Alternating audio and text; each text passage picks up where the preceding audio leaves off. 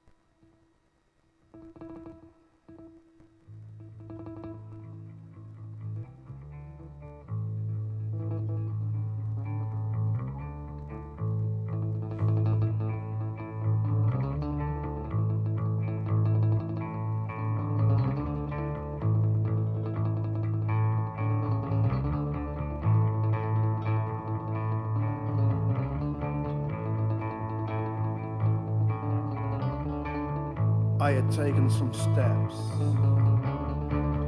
Useless they had been.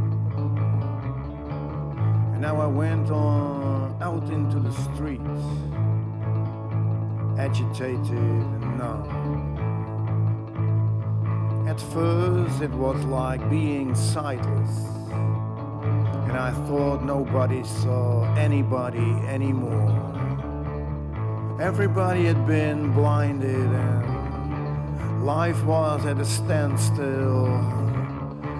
Everybody groping around in confusion, groping around in confusion. In confusion. Because my nerves were so tense I sensed things with exceptional sharpness facades rose up before me cold heads and clothes rushed towards me and vanished like ghosts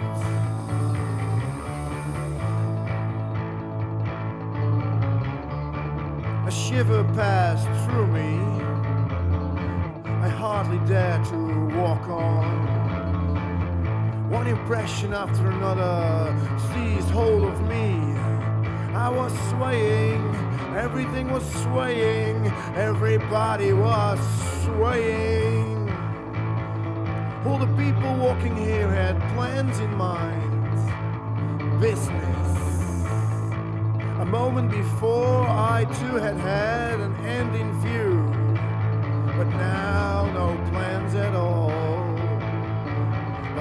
Searching for one again. I hope to find something. Everybody hoped to find something. Everybody was hoping to find something. I hope to find something.